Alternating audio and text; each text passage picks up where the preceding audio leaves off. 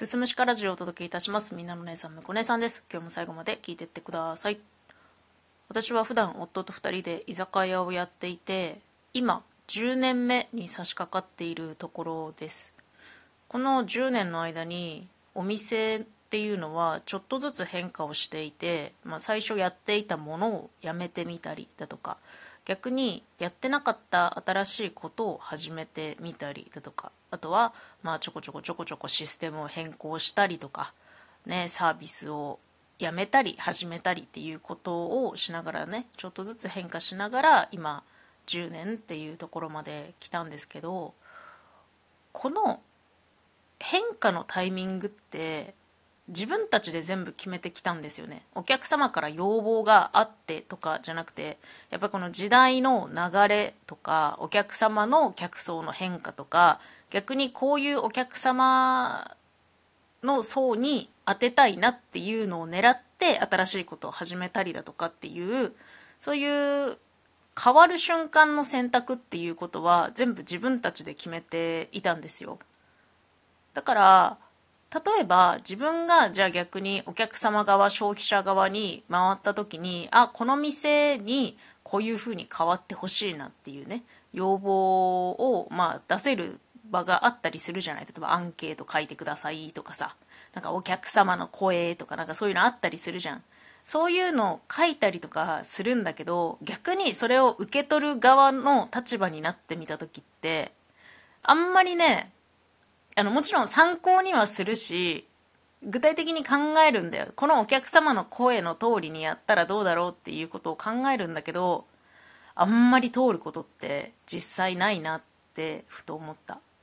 でなんでこんな話してるかっていうと、まあ、結局はラジオトークの話をしたいんですけど私が普段音声配信をしているプラットフォームのラジオトークですね。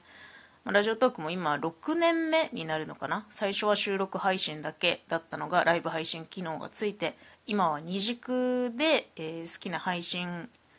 の種類を選んで配信していくっていうことができるようになってでライブ配信機能もついて3年ぐらいになるんですけどやっぱラジオトーク自体もちょっとずつちょっとずつ変化してきていて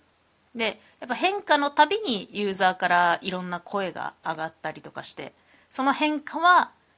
解約だとかあ素晴らしい改良だとかってねいろんな声が上がると思うんですけどでここ最近もやっぱりその変化が著しいなって感じることはすごく思うしなんかこういう風に変わってほしい なって思うこともすごいあるんですよ自分の中に。あるんだけどでもじゃあサービスを提供する側の視点で考えるとどうかって思うとやっぱりその飲食店をやってる身と同じようなことが言えて変わる時ってやっぱ自分たちで決めるしかないなっていうのがあるの。でもう本当に毎日のようにいろんな枠でねラジオトークの是非に関することだったりとか私自身もそういう配信をしたことがあるしアンケート取ってみたりとかっていうのもね今リアルタイムでしてるんですけどでもなんかそれは本当に一意見に過ぎないというか貴重な意見であることには間違いないんだけどそれによっ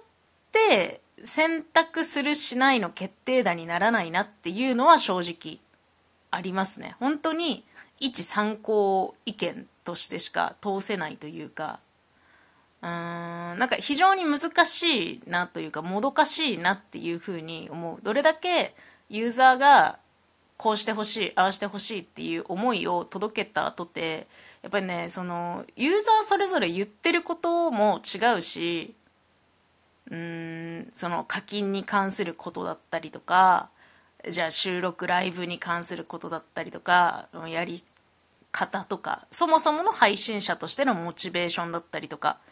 そうやって細分化していくとやっぱ一つにまとめることって難しくてだからどれか一つの案だけ採用するのもすごく難しいのよ。ってなると結局じゃあ何を軸にこう変化させていくことを選ぶかっていうとやっぱり自分自身のサービスがどうなりたいかっていうところを軸に考えるしかなくなっちゃうからだからまあ甘んじて受け入れるしかないのかなっていう気持ちではいますね。なんかこう外側からプラットフォーム自体を力ずくで変えようと思った時もあってそういう挑戦もしたけれどもそれをしてみて思ったこととして、まあ、一つ冷静になったというか一歩二歩引いて考えてみた時にサービスを作る側提供する側として考えた時にやっぱりね力ずくで変えきれない部分はちょっとあるなって今は思ってる。多分うんまあたくさん声があるのは聞いてはいると思うんだけどでそれを無下にも扱ってないとは思うんだけどでもどういう風な舵を切るかっていうのはやっぱり自分自身の手でしかないから。でこれはその、まあ、サービスを提供する側っていう意味合いでは配信者も同じことが言えると思っていてみんななんかやり方とか迷いながらねどこの需要に合わせていけばいいんだろうっていうこと迷いながらやってると思うんですけど結局よしじゃあ分かった。私はこの道にちょっと挑戦してみようって舵切る瞬間ってやっぱ自分で選択してると思うんですよね。自分の意思で。誰かに言われてとかじゃなくて。誰かに背中を押されることはあるかもしれないけどその道を選んで歩き出すのはやっぱ自分の足だと思うし舵を切るのは自分の手だと思うので選択する。うーん。何か変化させることに対してどの選択肢を選ぶかっていうのは自分なんだな自分のタイミングなんだなっていうことをちょっとふと思った。そんな一日でした。最後まで聞いていただいてありがとうございます。また次回もよろしくお願いします。